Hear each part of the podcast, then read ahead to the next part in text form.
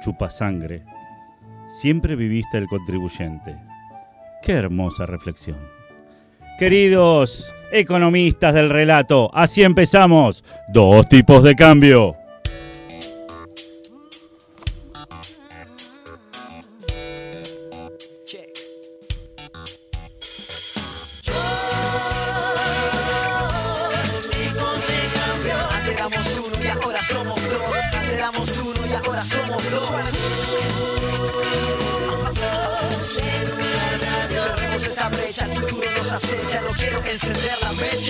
Doy la bienvenida, queridos amigos, pero hoy quisiera hacer una bienvenida especial. Quiero darte la bienvenida a vos, Déficit. No importa lo que sufriste todo este último año. No importan las críticas. Este es el momento que la historia te va a dar para tu revancha. Hoy, Déficit, hoy te convertís en superávit. ¿Cuándo? ¿Cuándo? ¿De dónde lo Lo sacas? dijo Mache. Ah, El Masche. economista Ahí está. Masche. Hoy te convertís en superado. Así es, así es. Bueno, y le doy la bienvenida al resto de la gente, además de, de al déficit y al superávit. Está con nosotros, como siempre, nuestra estrella eh, 3D, 4K, 5G, nuestra Wiki Girl, la persona que lo hace todo, pero jamás lo reconoce. Pero nosotros sí se lo reconocemos. Nuestra ídola se llama Bárbara Williams. Hola chicos, buenas noches. Hola. Feliz de estar de nuevo en esta radio con ustedes. Eh, y, y bueno, y nuevamente decirles lo que siempre les digo. Que nos pueden llamar por teléfono, nos pueden mandar mensajitos. ¿En serio? ¿A qué al número? 11 2479 2288. y lo voy vez, a repetir. otra vez, sí, lo sí, voy a repetir. sí. 11 2479 2288. Y si ustedes se fijan, cada número corresponde a una letra. Si ustedes agregan todas esas letras, hacen el anagrama correspondiente, dice Mixtape Radio. No. Sí. 88 es la H, el 8. No, dice superávit. H8 superávit. Superávit. Superávit. Bueno, Sí. una palabra económica era, señores, es momento de presentar a él, a el economista, el estadístico, el auditor, el matemático, el hombre que propuso financiar la baja del impuesto a las ganancias con una suba del impuesto a las pérdidas. Gerardo, la ganancia no es salario. ¡Ravner! ¡Eh! Es todo lo que quería decir. ¡Eh! Ahí está, ahí llegué. No, no se me ocurre más nada. Bueno, no. sigamos, Pablo. La verdad estoy un, poqui- Hoy- un poquito pasado por agua. ¿Qué pasó un día como hoy? mucho. Llovió un montón. Te digo Ah, que ¿quieres un invitado que seguramente ha estado pasado por agua es el, nuestro invitado de hoy. ya, lo- ya van a ver por qué. Ya van a ver por qué, porque el tipo le pone muchas ganas, como van a ver. Sí. Muy bien, el día de hoy, de- el día de hoy 25 de marzo, ¿qué día es? Bueno, ya no hacemos un solo día, ahora hacemos todos los días que son, ¿no? Por ejemplo, hoy es el Día Mundial del Niño por Nacer. El Día ¿Y cuándo- Mundial del Niño empieza? por Nacer. Bueno, no importa, no importa, porque esto de la Iglesia Católica, es ¿viste? Tiene todo- Bueno, le queremos mandar un gran saludo a todos los espermatozoides y un enorme deseo realmente de que esta noche tengan acción verdadera y no terminen en un inodoro. En un inodoro. ¿No? Porque el salto al vacío es terrible. Como unos forros. A ver, o sea, exactamente. También es el Día Internacional de Solidaridad con el personal detenido y desaparecido. Bueno, ahí. Sí, esto es importante, es pero importante. fue por un tipo de las Naciones Unidas que fue eh, de las Naciones Unidas que fue secuestrado y asesinado en 1985. O sea que nada que ver con. Nada que ver, nada que Queremos destacar que ya le hemos enviado nuestro saludo al personal detenido y a los desaparecidos, no, porque No es llega, paradójico. no Imagínate llega. que el desaparecido lo reciba. Ya no es desaparecido, deja o sea, lo tiene que devolver. Estamos en ese tema. Bueno, no Vide- sabes- Videla lo tenía claro eso, ¿no? Que Claro, son, bueno. pero no son. Son pero no son, Sí, es sí, una especie sí. de gato de Schrödinger, eh, pero, pero bueno, de, de- de la mala Pero manera. Bueno, dictatorial, y finalmente es el Día Internacional, es- son largos los días internacionales del 25 de marzo. Día Internacional de Recuerdo de las Víctimas de la Esclavitud y la Trata Transatlántica de Esclavos. Perdón, las que son transpacífico, por ejemplo. No, esas no. Ok. O sea, le mandamos un saludo a todos los que son transatlánticos. Y los otros, lo siento mucho, que, que, no sé, en algún momento tiene que ser el Día del Transpacífico. O sea, Transíndico, por ahí, ¿no? Iba de, un, de pero... Australia a India, no sé. ¿Ese es el Transpacífico? No, de, eh, de no, transíndico, transíndico. Transíndico, ah, sí, ese es más complicado. Sí. Aparte es un viaje más cortito. Está bueno, si vos querés uno Un más viaje- largo, un viaje por el África, Indy. de África te tenés que ir hasta, bueno, hasta Brasil, por ejemplo. Ese está bueno. A ese sí le mandamos saludos. Bueno, nosotros no discriminamos. Todos los tra- eh, esclavos transatlánticos son iguales para nosotros. Mientras hagan bien su trabajo. Exactamente. Señoras, señores, dos tipos de cambio. Quiere contarles qué pasó en las redes esta semana. Y tengo mi tuitero de la semana. Me lo estuvieron preguntando durante eh, todos estos días. Hoy eh, tenemos a Walter. Walter es su apodo. El arroba es Walter Di Mamani. No sé si el apellido es Mamani o Di Mamani o qué, pero se llama Walter. Y Walter, eh, perdón, de Mamani, así que sí debe ser Mamani el apellido, hizo algo muy interesante. Hizo un hilo con eh, las, eh, el contenido económico de Los Simpsons. ¿no? Pero claro, esto, ustedes miran, "Eh, pero esto cuántas veces se ha hecho, ¿no? Incluso hay un libro, ¿no? Que habla de los Simpsons y el contenido de economía dentro de los Simpsons. Pero él lo hizo más desde una perspectiva más, si ustedes quieren, menos tradicional, menos neoclásica, ¿no? Menos mainstream. Y él lo que hizo es mirar algunas de las cuestiones que nos interesan, por ejemplo, a los argentinos. Y eh, hizo un hilo muy interesante en donde rescató temas que no siempre se rescatan cuando se estudia economía con los Simpsons, como por ejemplo cuando este, escribe eh, los eh, qué sé yo, la, economía y género, por ejemplo, problemas de informalidad en la, econo- en la economía y todo ese tipo de cosas. ¿no? Es decir, lo que hace es como complementar desde el punto de vista de una visión, si ustedes quieren, no tan tradicional. Sudaca. eh, o sudaca, Sí. exacto. Digámoslo Eh, con todas las letras. Los aportes de los Simpsons a la economía. Así que, eh, tweet del 24 de febrero, hilo del 24 de febrero, Walter de Mamani, le mandamos un saludo y lo felicitamos porque estaba muy eh, buena la selección. Bueno, fantástico. Pablo, muchas gracias por tu informe, muy Sí, completo y también por otra hoy, Pablo, parte. vos te fijaste quiénes eran tus, eh, tus fans de Twitter. Ah, sí, sí, sí. Mi fan de Twitter, curiosamente, es dos tipos de cambio. Y el fan número uno de dos tipos de cambio, adivinen quién es. Pablo, mira. Y te quiero decir algo, esto parece como... eh, El hombre la- araña. No, ¿viste cuando las parejas dicen hablan de la relación en tercera persona? Sí. Como la relación, el tema es la relación. Bueno, es como que ustedes tienen a, a dos tipos de Sí, cambio. yo me llevo muy bien Eh. con Gerardo. Barbie, Barbie, hablando de Twitter, Twitter, Twitter. eh, ¿hubo alguna consigna en esta red tan cínica? Nosotros vamos haciendo consignas, nos fijamos qué onda y preguntamos qué impuesto te duele menos esta semana. Ay, todos duelen un poco, pero. Y, y bueno, las respuestas fueron bastante concluyentes, como los que los que vado, los que no pago, el aporte de las grandes fortunas porque no llego, etcétera. Pero todos Ese te eh, duele va- por va- envidia, ese Claro. te duele por envidia. ese- Ojalá lo tuviera que Ese, pagar. la verdad que Ojalá pudieses poner una medida cautelar. La verdad tengo unas ganas. Sí, no, no, el que sea, el que no sea el único que pague mientras los otros evaden. Ese No, es pero una uno cosa- siempre cree eso que- te pasa como esa competencia, A tipo, ver, todos lo evaden, yo, quiero tengo dar que este mensaje, ¿no? Porque este es un, es un sesgo también. Yo hoy voy a hablar de sesgos. Pablo, de ya te lo digo, Barbie, Dale, te estoy dale. amenazando. Eh, la gente cree que es el único boludo que una paga. Hay muchos boludos que pagan. La verdad es esa, hay muchos boludos que pagan. Los que van son muchos menos de lo que la gente cree, Es verdad, ¿sí? es verdad. Pero tienen Este- más, pero tienen más caudal de ingresos, ¿no? ¿Quién? ¿Los que evaden? Sí. Y Te la pregunto, no capacidad- sé. no, yo creo que eluden, que no, no es lo mismo. Sí, La claro. ilusión es una cosa. No, Messi, no, Messi no. elude mucho. Buah. Sí. Esto es chao. Este, Pero es real, eh, eh, hubo No, ilusiones, no es Real Madrid, juicio, es papá. Barcelona. Ahí está, te quiero vale, vale cuatro. Bueno, eh, ya hicimos Bueno. las suficientes entonces, reflexiones. reflexiones del primer bloque, así que un separador y seguimos con más dos tipos de cambio. Vamos.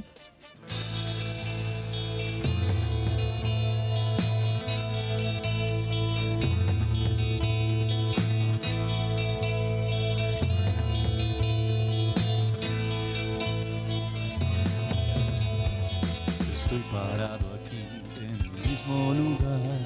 No tengo a dónde ir, soy siempre igual acá. Es triste la mirada, aunque parezca entero. Si haces mi derivada, te va a dar siempre cero. Móveme hacia adelante, en tiempo y en distancia. constante mientras las otras cambian. Qué temazo, Gerardo, me hace mover. Es que es raro, es, para- es Es paradójico porque paradójico. el tema se llama No me dejes constante de los Ceteris Paribus, en realidad es Keteris me- Paribus. Me encantan los Keteris Paribus. Keteris Paribus ¿Son, la- ¿Son locales o son griegos? No, son griegos. Esto, esto Keteris Paribus. Es latín. Eh, perdón, latino. Sí. Son latinos. No, no, son, ve- vi que te moviste un poquito. Son ¿no? romanos. Sí, son, sí, entre otras cosas. No Me todos, los, confundí. no todos los que hablaban latín eran romanos, pero mayormente sí. Sí, ellos tienen otros temas como tus fluctuaciones me destrozan. ¿A dónde va la varianza? Estás igual. Es el fa- de ahí sale la frase. igual. Nada me conmueve. Y también Canción del Equilibrio. Qué lindo tema. Canción del Equilibrio. Me encanta, Gerardo Romner. Pero quiero, quiero que eh, nos ilustres en tu rol de eh, estadístico. Quiero que nos cuentes sobre bueno, las falacias que comete la gente común, la gente que no es como nosotros, a la hora de, de- de estudiar eh, los datos. Muchas gracias, Pablo. Sí, quiero hablar un poco de, de las falacias en las que caemos muchas veces y muchos investigadores, porque ahora con todo esto del Big Data, ¿no? De lo, de la- de lo cual nos ha hablado. Walter Sosa de Escudero en el último programa eh, Del año del año pasado. Este, bueno, lo cierto es que hay tal cantidad de datos. Miren, para que ponerles un número, ¿saben cuántos datos disponibles hay? A, supongamos a esta altura más o menos aproximadamente, ¿no? El stock. 40, sí, 45 40.000. mil, no, 45 mil. ¿Qué? ¿Qué? A ver, 45 mil qué? Paribus. 45 mil, digo yo. ¿Qué? Keteris. No. 45 mil exabytes. ¿Y qué es 45, cada exabyte son mil millones de gigabytes. eso? A la mierda. Para que te des una idea, para ponerlo en, en relación a algo, este, 5 exabytes equivalen aproximadamente a todas las palabras que ha dicho la humanidad. Es más que el universo eso, ¿no? es muchísimo. Es mucho, mucho, mucho, mucho. No, el universo no es infinito, ya lo dijo Newton incluso. Es decir, que la cantidad de datos disponibles equivale para 45.000 dividido 5, 9.000 veces la cantidad de palabras que dijo la humanidad. Me imagino que habrán sacado todos los discursos de Fidel Castro, ¿no? Porque habla Fidel Castro y ahí ya se te va a 5.000 exabytes. Pero bueno, ahí está. Hay un montón de falacias. Yo o voy a un decir- economista que conocemos todos. un economista que conocemos todos Sí, también que sí. habla un poquito mucho. Bien, me voy a saltear mucho de las, de las que- el efecto cobra del cual hemos hablado acá, la Oh. falacia del jugador, Oh. regresión a la media, Uh. las correlaciones espurias. Uh. Pero de las correlaciones espurias sí quiero decir algo. A ver, decinos. ¿Qué es una correlación espuria? Es una relación entre dos variables que uno cree que hay una relación de causalidad cuando en realidad es casualidad. ¿sí? Por ejemplo, la gran relación que se ha encontrado entre cantidad de personas que mueren ahogadas en una pileta Ujú. y le- eh, durante en un año y la cantidad de películas en la que aparece Nicolas Cage. Están relacionadas. Seguro que no hay ninguna relación. Cada vez que aparece Nicolas Cage mucho en una pileta, en una película, perdón, en películas, la gente se suicida mucho, ¿no? Eso, Pero eh, eso es contundente. es terrible, terrible. Pero les quiero dar una, una cosa que, que a mí me llamó mucho la atención. A ver. Allá a finales del siglo XIX, en Holanda, le mando un gran saludo A Máxima. No, no, a mi, A hermana, a mi hermana que vive ahí. Ah, ok. Eh, ocurrió un fenómeno curioso. Sí. Se dio al mismo tiempo una tasa de natalidad muchísimo, o sea que aumentó mucho la tasa de natalidad en ese momento y eh, el ritmo, creció muchísimo el ritmo que la población local de cigüeñas blancas creció. O sea, eh, aumentó al mismo tiempo la natalidad y la cantidad de cigüeñas blancas. Sí, ahí está, y de está. ahí viene el Ahí mito, viene. ¿sí? cuando vos a un pibe no le querés explicar realmente de dónde vienen los bebés. Y no. Y ahí viene el mito de la cigüeña. Viene de fines del siglo XIX de una correlación espuria. Mira vos. Mira vos, alguien ¿No tiró será la... al revés? O sea, primero decían lo de las cigüeñas y después salió lo de en Holanda. Vos decís que las cigüeñas trabajaron mucho. No entiendo cuál es tu relación ahí. Bueno, que realmente llevaban a vamos a hablar de cosas que se desconocen un poquito más. Eh, y de eso, vos hablaste de los Simpsons. Yo quiero hablar de la paradoja de Simpson. ¿Sí? A ver. Eh, es una paradoja en la cual una tendencia que aparece en varios grupos de datos desaparece cuando juntás todo, cuando lo haces todo eh, a- a- englobadamente, digamos. Por ¿no? eso es una paradoja. Por eso es una paradoja. Uno de los ejemplos más conocidos eh, de esta paradoja ocurrió en el año 1973 en la Universidad de Berkeley, Berkeley, California. Berkeley. California. Berkeley. ¿sí? Los resultados de admisiones para aquel Berkeley. año publicados por la universidad. Puedo seguir, ¿no? Sí. Berkeley. Bueno, mostraban que eh, los hombres había, tenían un porcentaje de admisión mucho más alto que las mujeres. ¿Sí? Por ejemplo, un 44% de admisión de los hombres y un 35% de las mujeres. Entonces, Discrimination.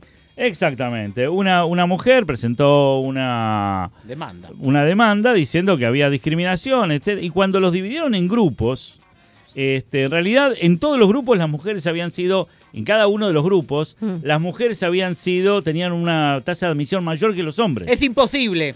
Es cierto, no, es cierto, es cierto. Lo que pasa que eh, lo que ocurría, eh, que en cada uno de los departamentos de forma individual se demostró que en ningún caso existía un sesgo contra mujeres y esto ocurría porque las mujeres se presentaban mayormente en aquellos departamentos donde la tasa de admisión era menor. Pero era mayor la de los hombres en ese mismo departamento. Por ejemplo, 9 contra 5. Y los hombres se presentaban en otro que eran 50% de admisión y las mujeres 60%. Pero era así. Digo, para que no te pongas nerviosa porque ya te veo mal. Barbie, ya te veo, te veo Ay, que se estás puede reaccionando. justificar cualquier cosa cuando uno quiere. Sí, con la estadística sí, por supuesto. Bueno, otro, otro efecto que aparece en el libro de nuestro amigo Walter Sos Escudero es el de overfitting. Oh, overfitting. Overfitting. Ahora, ¿qué vas a decir? eh? Overfit, o Páez. Claro, tenemos Nuestro un, tema. un, un Overfit grupo o económico que es Overfit Bueno. o Paes que, que hizo el famoso tema Bar es Bar. Bar es bar. Bar es Bar, que es un tema que además está muy bien cantado. Un Muy bien, temazo. lo No está recomiendo. relacionado con que me dicen bar. O sea, No, no, es Bar con No. B corta y tampoco es el del fútbol, es complicado. No quiero saber Continúa, quién fue. continúa, Yo sé continúa. quién es. complicated. El, el que cantó ahí. Bueno, eh, bueno, sobre ajustar, ¿no? Sobre ajustar eh, es muy común que los científicos de datos, sobre todo los que están empezando, ¿no? Y, y no tienen mucha experiencia, bueno, construyan modelos y obtengan un índice de ajuste a, a las muestras que ellos creen que es muy buena, ¿viste? 98%, 99% de ajuste, increíble, ¿no? Pero luego, a, a la hora de predecir datos nuevos, el modelo es un desastre. Horrible, Oh. horrible. Es decir, modelos predictivos que son muy buenos con la muestra con la que lo armaron, son muy malos a la hora de predecir los que están fuera de la muestra. Es decir, este concepto es uno de los conceptos claves en el aprendizaje automático. ¿Sí? Eh, ¿Sabés lo que es eh, te ma- sigo. Machine Learning, no? Machine Learning, pero no sabes de qué estoy hablando. No, no sé, no sé. Machine Learning, Machine Learning. Ah, Machine. Learning. Era un Sí. jugador de No, Argentina. pensé que No, estabas de hablando de, la- Ah, de de las Magic Cards que No, decía no, hoy no. Pablo. Bueno, se denomina sobreajuste al hecho de hacer un modelo tan ajustado a los datos dentro de la muestra que termina prediciendo espantosamente los datos fuera de la muestra, ¿no? Y la verdad es que muchos científicos no se dan cuenta que lo importante no es que el modelo Es se ajuste muy bien a los datos disponibles, ¿no? Sino que pueda predecir razonablemente bien los datos no disponibles. Y ahí esto de razonablemente bien nos da lugar al siguiente mito, siguiente falacia, que es la falacia de auditoría, ¿no? De auditoría. Sí, sí, Ah, porque esto, esto claro. surgió cuando una, una auditora. Esta es nueva, ¿no? Esta- no, esto es un sesgo en serio. Ah. esto. un sesgo en serio que lo acabo de inventar. Este, pero me No, acuerdo. o, de nombrar, porque era algo que existía y vos le no, lo no, a ver, registraste. el problema de la auditoría es que no entiende eh, el tema de la probabilidad y de, de- de otras cosas que no son perfectas. La cuestión es que sean razonablemente buenas. Ese es el problema. Entonces, tuvimos el caso de una auditora de- del regulador que vino y dice, che, pero ¿cómo saben este? Un modelo de scoring era, ¿no? Que justamente es para tratar de separar la gente que va a poder devolver bien el crédito de aquella que no, que va a caer en default por distintas razones.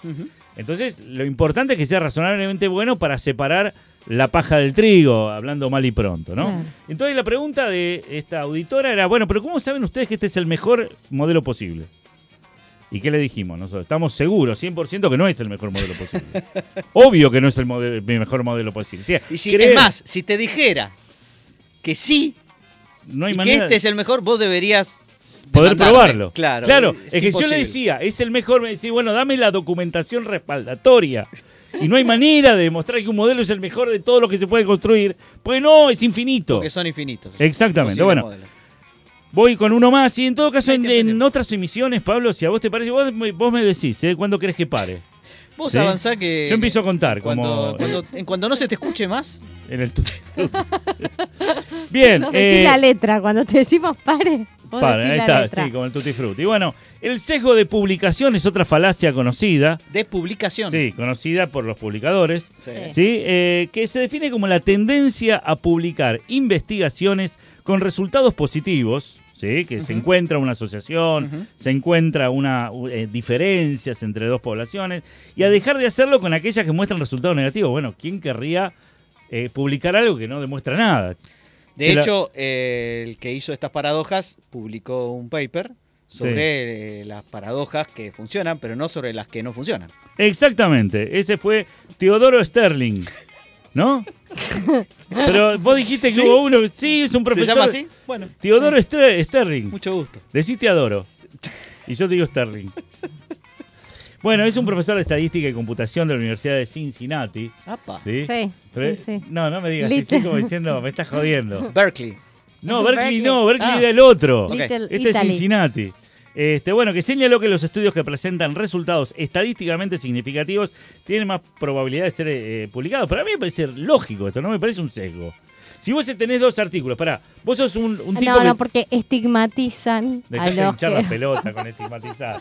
¿Cómo vas a a estigmatizar? los que tienen menos, eh, menos, los que no son tan... Los que no encuentran nada, flaco. Yo no encontré ninguna relación que de causal entre los suicidios de la gente abogada y las películas de Nicolas Cage.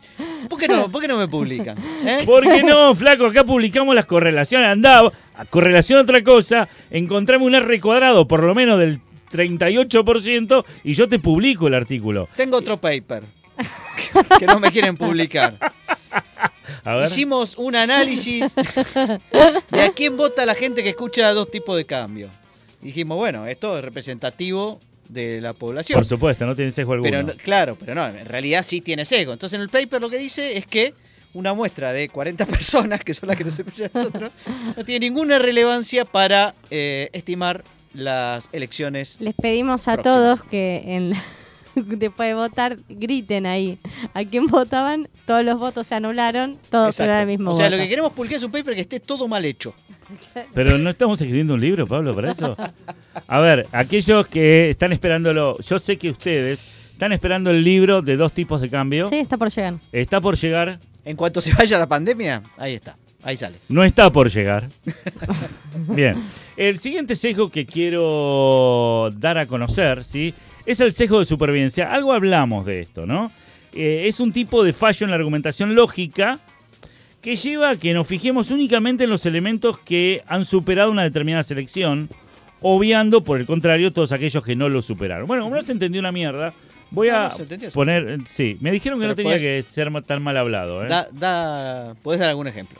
Sí, voy a dar un ejemplo. El ejemplo más emblemático eh, eh, de este sesgo es el de la Segunda Guerra Mundial, ¿sí? Porque eh, un matemático húngaro que estaba en los Estados Unidos allá por en 1938 y cierto día recibió una visita al Servicio de Análisis del Ministerio de Defensa para pedirle consejo. En la reunión le enseñaron el dibujo de un avión con varios puntos rojos en su fuselaje que eran balas, ¿no? Entonces, te, mirá, acá en las alas tienen... Y los tipos lo que querían era eh, Cubrir. cubrir exactamente, eh, era blindar las zonas de mayor probabilidad de daño. Exacto. Y justamente vos veías el dibujo y todas las balas estaban en eh, las alas o por ahí en la parte de atrás, ¿viste? Y el tipo le dijo, no, flaco, es al revés, no tenés que cubrir las alas, porque estos fueron los que volvieron. Vos te Ah. fijate, vos tenés que cubrir donde no tenés bala, porque estos no volvieron, ¿sí? Ese es el sesgo de supervivencia, es el de creer, estudiar lo que sobrevivieron y lo que, lo que no sobrevivieron, ¿no? De hecho, Eh. está lleno de gente que dice, aún hoy, que, que es- lo del Titanic fue una boludez en realidad. ¿Sí? Ellos, ellos están perfectos, no tienen ningún problema. ¿Vos decís? y lo que supervivieron. supervi- Sobrevivieron. Sí, un poquito de frío, ¿no? Eh, pasaron frío, sí, pero bueno, se agarraron a ¿Quién una. no ha tenido frío alguna vez? Sí. Exactamente. Uno Este, parece que dijo que no le habían hecho espacio, lugar en la tabla o una cosa así, escuché. Pero bueno. No le habían hecho espacio en la Claro, tabla. como que la novia no le, no, no le, no le dio espacio en la tabla para ¿Qué que película salvarse. estuviste viendo últimamente? Ok, bien. Una de Eh, supervivencia. bueno, otro de los de, de- de estas falacias es Dale. el efecto Hawthorne. Hawthorne. ¿Cómo, cómo? ¿Cómo se escribe? Hawthorne. Sí, pero no decís cómo se escribe. Pero yo lo que pasa Te es que escuché. Sí, se escribe con H. ¿Para qué te interesa cómo se escribe? Porque lo quiero Bueno, buscar en internet, porque. Bueno. nada de lo que vos decís me parece convincente. Quiero chequearlo. Pero te Chequeado juro- punto... Pero escúchame, hice una investigación muy ardua en Google. A ver. Es H-A-W-T-H-O-R-N. E. Hawthorne. Hawthorne. Bueno, eh, se acuñó a mediados del siglo pasado y los orígenes del fenómeno se remontan a los años 20 y 30 del siglo XX. ¿no? En aquellos años la empresa Western Electric realizó una serie de estudios sobre la productividad de los trabajadores en su planta de la ciudad de Hawthorne. De ¿Qué es la nombre. productividad? Recordanos Es cuánto produce de valor cada persona. que trabaja Sí, en la... Producción dividido cantidad de gente. A Muy ver. bien, muy bien. Vos, No, claro, no, vos micro no la hiciste, vos sos por, ahí, de macro. por ahí hay algún treki escuchando que no sabe lo que es la productividad. No. Nosotros se la explicamos. A cambio, en el programa Treki nos No. van a explicar a nosotros eh, algunos aspectos Algunos- técnicos de ese programa. Algunas palabras en Klingon. Exacto. Ahí está. Bien. eh, Un abrazo a los muchachos. Bueno, en un conjunto de experimentos se variaba, o sea, agarraron a una gente y la ponían a decir, Una bueno, gente. vamos a... Y sí, una gente. La De gente. Berkeley. Pero, te- ¿qué- ¿cuál es el problema? Una, una Agente. gente, no un agente. Varias personas la ponían a trabajar y les cambiaban las condiciones a ver cómo, pro- cuándo tenían mayor productividad, ¿no? Entonces, por ahí este, luces más fuertes, luces más tenues. Un ruido eh, atrás. Claro, aumentaban o disminuían los recreos para descansar, Dale, dale, se dale, cambiaba dale, la disposición de los trabajadores. Bueno, al fin y al cabo se dieron cuenta que no importa lo que cambiasen, Ajá. como la gente se sentía, y era un experimento y se sentía observada, trabajaba más. Solo por eso. Y bueno, la famosa frase, la gente es buena, pero si se la controla, es mucho mejor, Eh, digamos, la ¿no? decía el general. Exactamente. Este, lo cierto es que la conclusión es de que las mejoras de productividad no eran consecuencia de los cambios en el lugar de trabajo, sino que se debían a que su papel especial en el experimento hacía creer a los trabajadores que eran notados y evaluados, así que trabajaban más. Está buenísimo, está buenísimo. Te- Ahora con las cámaras, viste que to- en las oficinas tenés cámaras que se fijan cuando vas al baño, incluso los tenés en los mingitorios. Este, hay comparaciones, hay toda una in- investigación de mercado al respecto. Bueno, lo cierto es Qué que... Este, ¿Por qué? ¿Qué espanto? Bueno, El- eh, vos tenés un- una idea de lo que es la privacidad que no es tal cosa. Bien, estas son las falacias que quería dar a entender. En otra emisión vamos a ir a las más a las falacias más conocidas, ajá. pero quería atraer a la gente a, a otros programas, no a este. ¿Sí? Que se vayan a otro. Más bien repeler. Vayan ¿no? yendo, vayan Así que bueno, este fue el- el- la- Si algunas falacias, algunas falacias que tiene la gente con esto del Big Data, ¿sí? Al momento de hacer investigación. Excelente, Gerardo Rovner, como siempre, con total eh, claridad, sobre todo un inglés de primera categoría. Y es momento, eh, ahora nos vamos a estar eh, comunicando con nuestro invitado del día de la fecha. Ya podemos eh, dar a conocer su nombre.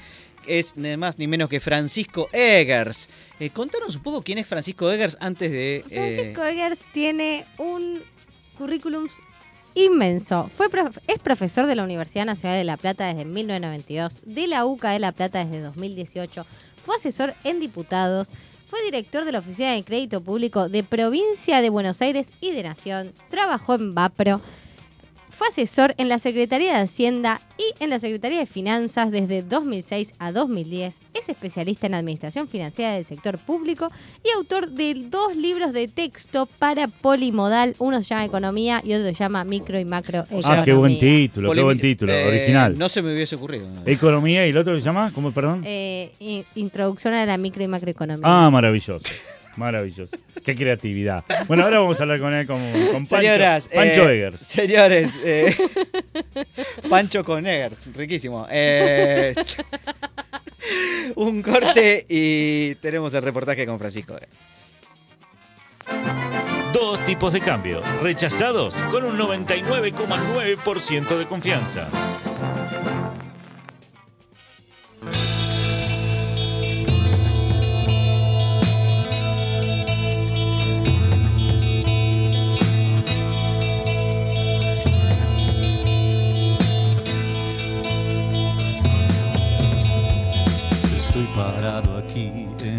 Mismo lugar. No tengo a dónde ir, soy siempre igual acá. Es triste la mirada, aunque parezca entero. Esa es mi derivada, te va a dar siempre cero. Móveme hacia adelante. en tiempo y en distancia. No me dejes constante mientras las otras cambian. Me dejes constante mientras las otras cambian.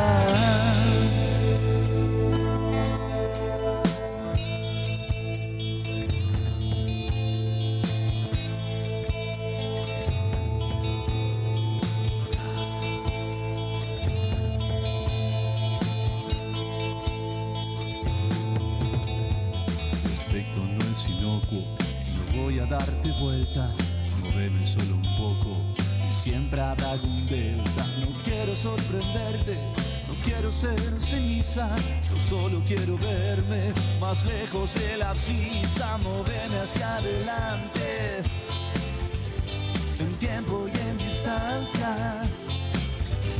No me dejes constante. Mientras las La quiero- cambian. No me dejes constante un tema que no puedo dejar de escuchar. ¿Por No. qué? Porque no me puedo quedar constante. Esa, esa es la razón, ¿no? Es que justamente es una constante. Es, es lo irónico de Escuchar constantemente la canción. No me dejes constante. No tanto. Señores, estamos con Francisco Eggers. Eh, le vamos a dar la bienvenida. A ver si nos escuchas bien, Francisco. Bueno, eh, bienvenido. Ahí están los aplausos de toda la gente que está acá. Che, bueno, muchísimas gracias por eh, estar con nosotros. Eh, estuvimos ahí contando un poco tus, tus antecedentes y lo que te digo, más me más nos sorprendió es que tengas un libro de economía, ¿no? Dos, es fácil. dos libros. Dos libros de Dos economía. libros Y menos todavía para, para esos delincuentes que van al secundario, ¿no? El polimodal. Explícame cómo se hace para eh, explicarles economía a, esta, a estas especies de, de- Runflas. de runflas y bestias humanas que, que a esa edad están pensando, no sé, en hormonas en vez de la economía. Y no, la cuestión es que hay que plantearse, de- decirles, hablarles como si no supieran nada. Bueno, Pero, de hecho no saben ojo, nada. Doy clases tercer año de la, de la universidad y también asumo como que no saben nada y en muchos casos no la pifio, no la pifio tanto. ¿eh? Está muy bien. O sea, eh, en principio, para ser ecuménico, para, para poder llegar a todo público, y tengo que tratar de, de ser lo más llano posible. Esa es la idea. Muy bien, muy bien. Gerardo. Hola, sí, ¿qué tal, Francisco? ¿Cómo estás? Bien. Bueno, eh, Gerardo, yo te quería hacer una pregunta antes que, que Gerardo, si puede ser. Es, eh, vos, digamos, has, eh, debido a tu actividad académica, supongo que has escuchado todo tipo de afirmaciones de economistas o de no tan economistas, y seguro que hay alguna que vos decís, no, esto no se sostiene. ¿Hay alguna frase de algún economista que te haya hecho mucho ruido y que digas, esto es sorpresivo? Sí, la verdad es que muchas, pero hay Tenés una lista, sacabas una lista de me choqueó, que fue, pero un discurso eh, ante una asociación de economistas, nada menos que del presidente del Banco Central. Opa. eh, que lo que dijo eh, fue que, si que el aumento de tarifas, Mm. desde una perspectiva de equilibrio general, no produce inflación. ¿Por qué? Porque la gente tiene la misma cantidad de plata y entonces, si gasta más en tarifas, gasta menos en otras cosas y entonces el precio de esas otras cosas tiene que bajar, porque la gente no tiene plata para comprarla. Ajá. y- Es- leí eso y yo digo, ¿en qué manos estamos, por Dios? O sea, no, no, no lo puedo creer. Esa fue- esa- sea, porque estamos hablando Sí. de alguien Sí. que no es que uno diga, bueno, acaba de caer de, de Chicago eh, en paracaídas acá en Argentina y le dieron el puesto de presidente del banco. No, no, no. Ya llevaba años de eh, participación en Argentina, siendo presidente del Banco Ciudad y, y demás. Y entonces, no, no lo puedo creer. Eh, es famoso, Eh, se hizo famoso. digo, bueno, la, la frase esa, a sí. este la va a pifiar como el mejor después en la gestión. Y lamentablemente no, no, no es más equivocado. Tuviste razón, bueno. Gerardo. Eh, ahora, voy a hablar de los que le, le erraron desde, desde el inicio, ¿no? ¿Esta fue la, la pregunta que le erró más fiero o tenés otra, otra predicción que le erraron muy, muy feo? No, a ver, si uno dice predicciones que le hayan errado fiero, bueno, hay montones, hasta mías también, digamos, obviamente. Eh, que, o sea, que no, no, no es que pueda tirar la primera piedra. Yo cuando pienso, por ejemplo, en predicciones que le erraron fiero, por ahí lo primero que se me cruza en la cabeza es eh, lo de Malthus. Eh, cuando Malthus Claro. dijo el tema de y como eh, la población crece en forma geométrica y, lo- y la producción de alimentos en forma aritmética, entonces la producción de alimentos va a ser una limitante del crecimiento de la población mundial, por lo cual además los eh, ricos van a crecer, eh, la población rica va a crecer más que la población eh, pobre. Y la verdad es que uno dice, bueno, Malthus era un buen observador de la realidad que lo rodeaba. El tema es que no ponía otras variantes, no tenía en cuenta otras variables importantes, como, bueno, toda la cuestión del progreso técnico Claro. que llevó a que eh, el- la productividad en la producción de alimentos eh, aumentara incluso más que proporcionalmente a la, a la población. Bueno, está bien, entonces pero eh, en uno definitiva, dice, bueno, en definitiva, No, no, uno no. piensa por te decía que en definitiva todo error en una predicción tiene que ver con no considerar determinada variable o varias variables. Claro, pero eh, y entonces yo, yo pensaba, por ejemplo, en el tema de la crisis financiera internacional Ujú. del 2008-2009. Esto que ah, después los que la pifiaron decían, no, fue un, un- un cisne negro. No, ¿qué cisne negro? Estaban los elementos Claro. para darse cuenta, yo no, no, no era experto en la cuestión, entonces no era que, que lo vi, pero viéndolo, si, si uno tenía todos los datos, eh, la verdad es que uno decía, eh, bueno, el valor de los inmuebles está creciendo desde hace 10 años, en algún momento se plancha, en algún momento se cae, y si un banco eh, eh, está apalancado en un 97% de sus activos, entonces solamente tiene el 3% de, eh, sus, eh, de- sus de su patrimonio neto como activo, entonces, si además tiene sus activos valuados a mercado, se pega la piña en cuanto cambia la tendencia. Y, y esto aparentemente no lo vio gente que ganaba fortuna. O sea, por ejemplo, la de las calificadoras de, de riesgo. No lo, no lo vieron y entonces uno dice, bueno, ¿qué es lo que hicieron? Miraron la- a lo que estaba en su entorno y les faltó imaginación. Claro, Para decir, Francisco. bueno, y por ahí las cosas van distintas. sí, Francisco. Pero bueno, insisto, no es que pueda tirar la primera piedra. Bueno, para la segunda Pero o la tercera, por ahí sí. Entre bueyes hay jornada, indudablemente. Francisco, ¿y vos tenés algún maestro, un mentor? O sea, nos estamos eh, eh, yendo más a, a los comienzos tuyos en la carrera.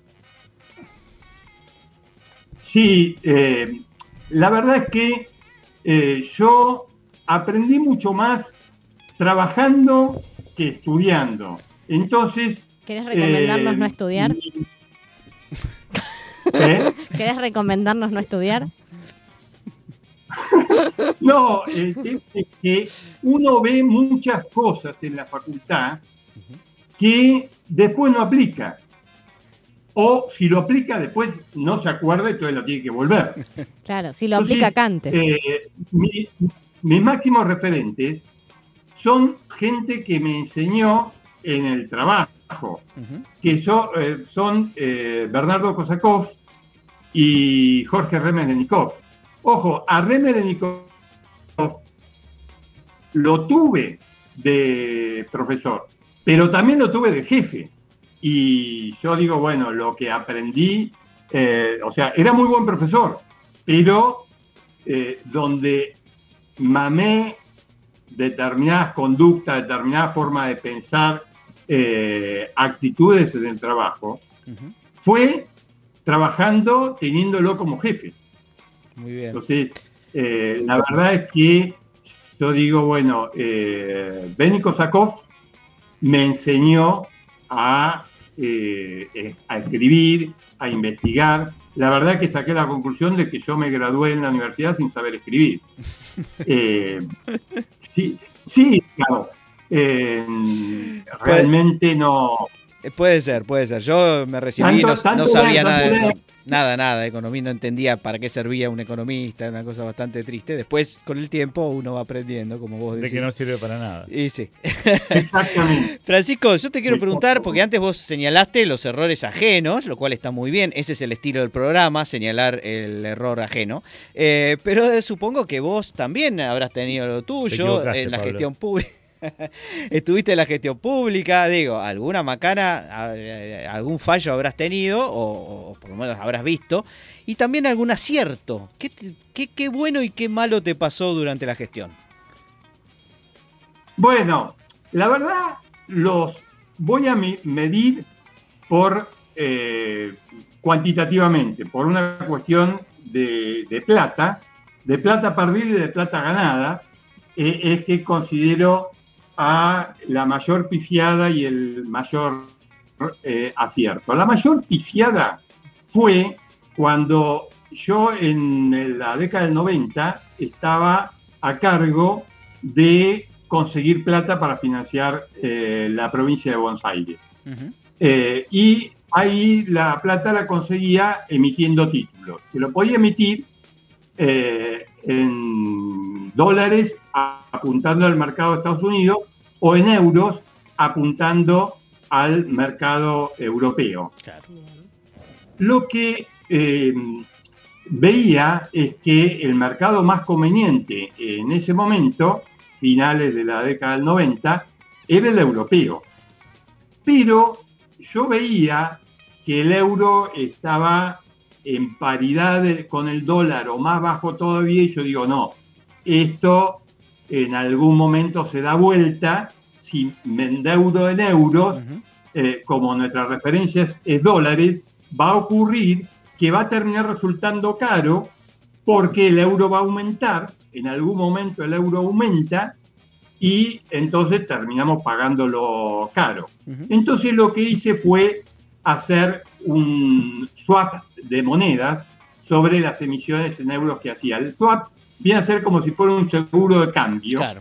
que me asegurara que yo pagara dólares eh, y no euros. eh, euros Claro. por, el- por el- los bonos que se emitían. Bueno, la predicción de que en algún momento en el mediano plazo el euro iba a pegar el salto, eh, en sí fue correcta, porque en el 2002 el euro empezó a subir y de abajo de 0,90 que estaba se fue A 1.2. a 1,20. Claro. El problema es que en el medio pasaron cosas. Y Siempre pasan cosas, ¿viste? Entonces, claro, pero esto pasaron cosas graves y eh, todo el seguro de cambio, digamos, se vino el default y con el default el seguro de cambio saltó por los aires. Uh, Entonces, resulta que contraté un seguro de cambio que fue un pésimo negocio, porque terminamos pagando por algo que no terminamos utilizando.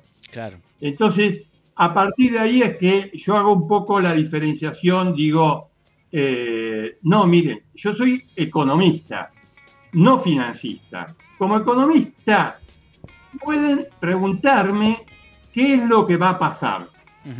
Ahora, no me vayan a preguntar cuándo, por favor, porque Claro, tampoco, tarotista. Claro.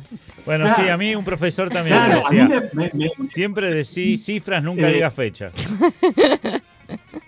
Claro, a ver, eh, yo me acuerdo en, en octubre pasado, cuando el dólar blue estaba a 1.95, Sí. yo escribí un artículo hablando sobre el tema eh, del dólar.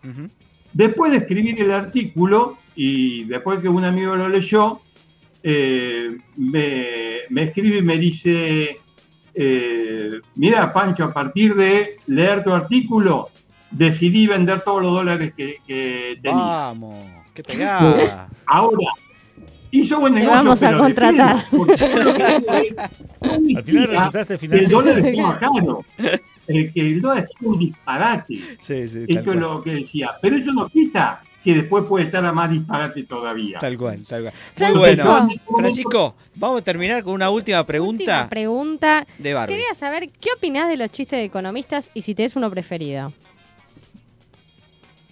No, a ver, los chistes sirven básicamente, los chistes de especies, en este caso el economista es una especie, Bueno, sirven, Los claro, sirven para hacer una suerte de caricatura. claro. Eh, entonces, eh, sirven para caricaturizar determinadas cosas. Entonces, yo, por ejemplo, en mis clases suelo utilizar un chiste que es malísimo como chiste, eh, que es el tema este de, La supongamos, el abrelatas, de, de la isla desierta. Sí, sí, sí, sí. Malísimo, como chiste malísimo, pero me sirve Claro. para graficar el tema de los economistas de la Torre de Cristal alejados de eh, la realidad. Eh, a mí más me gusta uno que leí en un momento dado, eh, de que decían de, bueno, había tres tipos en un globo y se pierden, pierden la brújula, no saben dónde está, se acercan a donde hay un, tipo en el campo, eh, un momento, y le gritan, ¿dónde estamos? Y de abajo le responde, están en un globo. Y el, después el viento se, se va y se lleva el globo. Y la reflexión fue, ese es un economista. ¿Y por qué? Porque me dijo el dato más preciso y al mismo tiempo el más inútil. Bueno, Es- muy bueno. Es muy bueno, es muy bueno. La verdad que está bueno. Creo que se aplica a varias profesiones, pero la aplicación economista me gustó. Me pareció bien, me pareció bien. Bueno, Francisco, vamos cerrando porque sigue el programa. Te agradecemos un montón haber estado en este segundo programa del año. Y bueno, felicitaciones por, Por los estar en libros dos tipos de cambio. y por estar en dos tipos de cambio. Porque claro, ahora ya podés decir que estuviste en dos tipos de cambio. Muchos economistas quieren eso. Bueno, muchas gracias. ¿eh? Un abrazo grande, gracias. Muchas gracias, Pancho. Señores, fue Francisco Eger. Seguimos con más dos tipos de cambio. Estás escuchando Mixtape Radio. Nueve Paneles es un sitio dedicado a deconstruir la historieta. Reseñas, informes y podcasts dedicados al medio. El podcast de nueve paneles. Hermandad condenada. 60 años después. Eventorama. Gen mutante. Distinguida competencia. Búscanos en 9paneles.com, también en Facebook e Instagram. Link. Servicios y redes. La más amplia oferta en venta de hardware, mantenimiento y abono para empresas, servicios Windows y Linux, equipos de video y seguridad. Visítanos en Avenida Gaona 1429, Ciudad Autónoma de Buenos Aires. O llámanos a los teléfonos 4581-6360 o 4581-6702. Nuestra web www.linksite.com.ar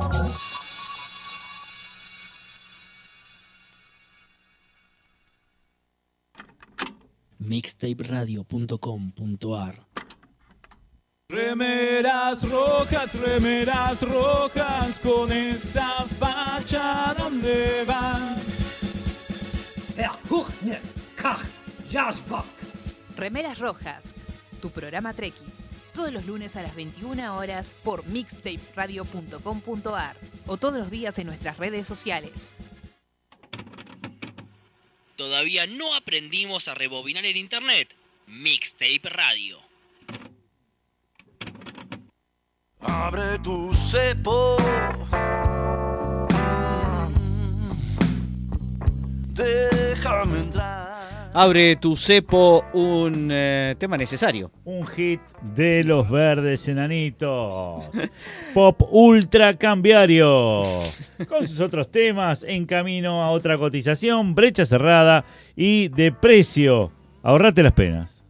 Me ¿Qué encantó, me encanta. Eh, señores, eh, llegó el momento de un test de economía. Un un test de economía. Al fin. Los voy a poner a, eh, A prueba. A prueba, sí. En este caso vamos a hacer un eh, campeonato entre los dos economistas de este Vamos, estudio. vamos, vamos. Vamos, a- Bueno. vamos a meterlo a Paul también. Dale. Me encanta, eh, me Pero encanta. dado que no es economista, le vamos, vamos a darle un, un changüí. Entonces vamos a hacer que primero elijan ustedes y él después, bueno, eventualmente puede elegir alguna de las Sí, sí. opciones Que, que ustedes eligieron eventualmente. Y bueno, y así se ayuda un poco con, Do- dos de los con economistas que- más con lo que digan prestigiosos de la. UBA están en esta mesa. Bien, bien, bien. ¿Están toda- toda la listos? la primera vas a, el la primera elegís vos, después elige ella primero dale, y así. dale, Bueno, dale. vamos a la primera pregunta. Una beca, eh, se da una beca, ¿no? Sí. Una institución. Y, hay, eh, y en general se concede al 5% de los solicitantes esa beca. Ahora, Sí. supongamos que un estudiante universitario es eh, eh, elegido al azar y solicita la beca. ¿sí? Entonces la, eh, la beca es para estudio de posgrado, ¿no? Sí. Entonces, ¿cuál es la probabilidad de que sea beneficiario de esa beca esta, esta persona? Profesor de estadística. Entonces, pará, pará. Dale. A, 0%, B, menos del 5%, C, 5%, D, más del 5%. Esas son las cuatro. Gerardo, 5%, la C. 5%, Barbie, Es media jodida, Pablo, pero me arriesgo por la B. menos del 5%. Sí. Señor eh, Paul Sandor. Creo que menos del 5%. Bien, perfecto. Vamos con la segunda. El alcalde eh, de la ciudad pone congelamiento de alquileres, ¿sí? Y restringe los aumentos de alquileres al 1% del promedio del barrio y qué sé yo. Esto en, unas- en- Sí, en un lugar claro. estable, ¿no? este, la pregunta es, eh, ¿va a amortiguar la, esta política la crisis de la vivienda y hará que más personas encuentren eh, una casa en los próximos cinco años? Esa es la pregunta. La opción A es sí. La opción B es quizás sí. La, la opción C es no. La D es todas tienen la misma probabilidad de ser correctas. ¿Cuál elige señorita Barbie primero? Para mí no. O sea, la C. Sí. Para Gerardo. mí la B, obvio que la B. Buah. Quizás sí. Eh, señor eh, Paul Sandor. Para mí no, no, digamos, es la misma por- probabilidad. Eh, todas las anteriores tienen la misma todas probabilidad. tienen la misma probabilidad. perfecto. Vamos anotando. Perdón, eh, si no, si, si no Bueno, acompaño. No, no, hay está bien, problema. vos no tenés que Usted puede tener su propia... Pues, El precio de un kilo de manzanas es 100 y no hay IVA. Ahora, el gobierno quiere ponerle un IVA ahora, ¿no? Dice, bueno, le ponemos un 24%. La pregunta es, después de que el mercado actúe, ¿cuál va a ser el precio de las manzanas? sí. Eh, Pues la opción A es 100, la opción B es entre 100 y 124, la opción C es más de 100, eh, 124 justo, y la opción D es más de Pero 124. es matemática pura eso. es, Gerardo. Para mí, 124 justo, No, la C. no, me- la C. Para, ¿me repetís justo. la pregunta? Sí, 100, 100 vale el precio de la manzana. La- las opciones son 100, entre 100 y 124, ve- 124 o más. No, de la 124. pregunta, la pregunta. La pregunta es, el precio de la manzana vale 100 y le pones un IVA Ella no puede 24%. repetir la que yo hice, ¿no? No Ah. puede, no puede Que decir. tenés que decir Eh, otra. otra distinta. Yo ya te dije, para mí es la C. No, para Listo. mí, no, para mí es la B de Barbie. Bueno, ok. Paul, Más de 124. más de 124, o sea, la D. La D. Bien. Sí. Eh, la Diego. 4. Vamos. Ya terminamos. El gobierno pide prestado 100 mil millones de dólares. Esto, dale, campeón. Eh, a inversores privados y paga un 5% de interés anual todos los años. ¿sí? Sí, trabajo Eh, en un banco. Dale, Claro. dale. a- y ahora le devuelve de esos 100 mil millones 5 mil millones todos los años a los inversores. ¿Cuánto tarda en devolver su deuda? La opción A son 20 años, la opción B son 40 años, la opción C es depende de las condiciones de préstamo, la opción D es infinito. Barbie, Infinito. Gerardo. La C. Eh, Paul, Me, per- me perdí los números, pero me parece que 40 años. 40 años. Vamos a la quinta y última. Robert ganó una entrada gratis para ver a Justin Bieber, que seguramente es tu Me cantante encanta, favorito. Paul. Me encanta, sí. Pero también actúa Beyoncé, que es tu segunda Sí. cantante favorita. Y eh, pagaría por ver a Beyoncé hasta 50 dólares para verla actuar. Sí. Las entradas para Beyoncé cuestan 40 dólares. Sí. Entonces la pregunta es, ¿cuál debe ser el valor de la actuación en sí misma, medida en dólares, Sí. de Bieber para que nuestro amigo Paul elija ver a Bieber en vez de a Beyoncé? Facilísimo, dale, dale. Cero, 10, 40 o 50. ¿Quién, quién contesta primero? Eh, vos, te toca. Yo, cero. Cero, seguro. No, 10. 10. 10. ¿Vos? 10, 10, 10. Señoras y señores, terminó el campeonato. eh, ¿Quién Barbie ganó 5 a 0 porque estaba todo arreglado. y el señor Paul Sandor eligió bastante bien. No eligió Bastante ni bien. una sola de las de Gerardo. Pero ¿por qué importa que no haya elegido ninguna de las de Gerardo? Te juro que hice el mejor esfuerzo. Porque Pablo. Gerardo quiso de alguna manera influenciar a nuestro amigo Paul, a nuestro operador, para que eligiera las de él. Es tan mal actor, Gerardo. No, Rodríguez. no, no, Pareces que un nadie- Es que yo vendedor de autos usados, desconfío- Gerardo. No te vamos a- desconfío de un economista. Es como, como el que te también es economista. Bueno, pero, Pero es- tengo menos años. claro, pero- pero, pero no Hace tiene menos tanta que soy economista. no tiene tanta pinta de economista. Pero pará, hacía una pregunta de probabilidades. Yo dije, soy profesor de probabilidades. Hablaba de, de un préstamo y yo trabajo no en un te banco. creyeron ni una Nada me sola. creíste, Ahora, me les quiero decir Me que este, este no es el resultado normal. El resultado normal lo estudiaron un conjunto de ingleses en una universidad del Reino Unido y encontraron en su trabajo que cuando hacíamos este tipo de eh, ejemplos, de hecho algunas de las preguntas son las que usaron ellos, Sí. eh, para un montón de gente y hay uno que aparece como más seguro de su respuesta y otro no tanto, exacto, a uno le llamaban el charlatán y el otro el, el experto, el 90% de la gente elegía mucho Al más la respuesta de los charlatanes.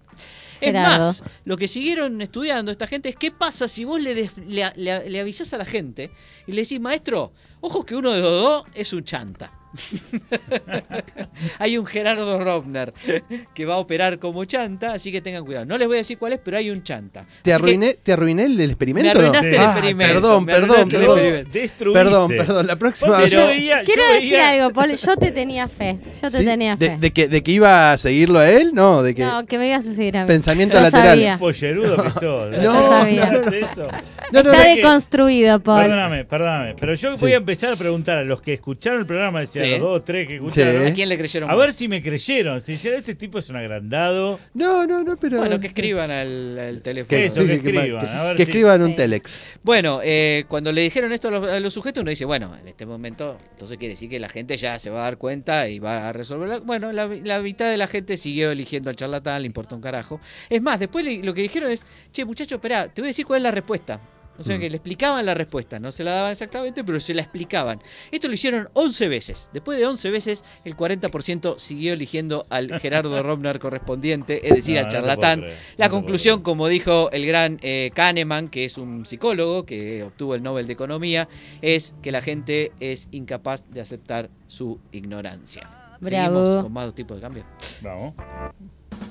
Bueno, cerramos rapidito. Dos tipos de cambio. Una conclusión perfectamente lógica con las premisas equivocadas.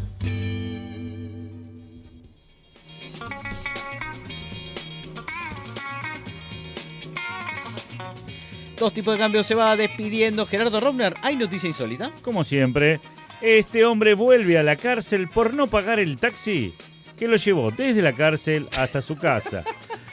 Hay que tener días malos, ¿no? Porque el tipo este sale de la cárcel, se toma un taxi, no le paga y vuelve a la cárcel. Hay que ser medio pelotudo. Es más, el tachero sabía cómo volver rápidamente, ¿no? Obviamente. Claro. Este, Dios mío, hay que tener mucha mala suerte. Bueno, esta fue la noticia de la semana. La verdad que esto fue el 23 de marzo, salió esta noticia.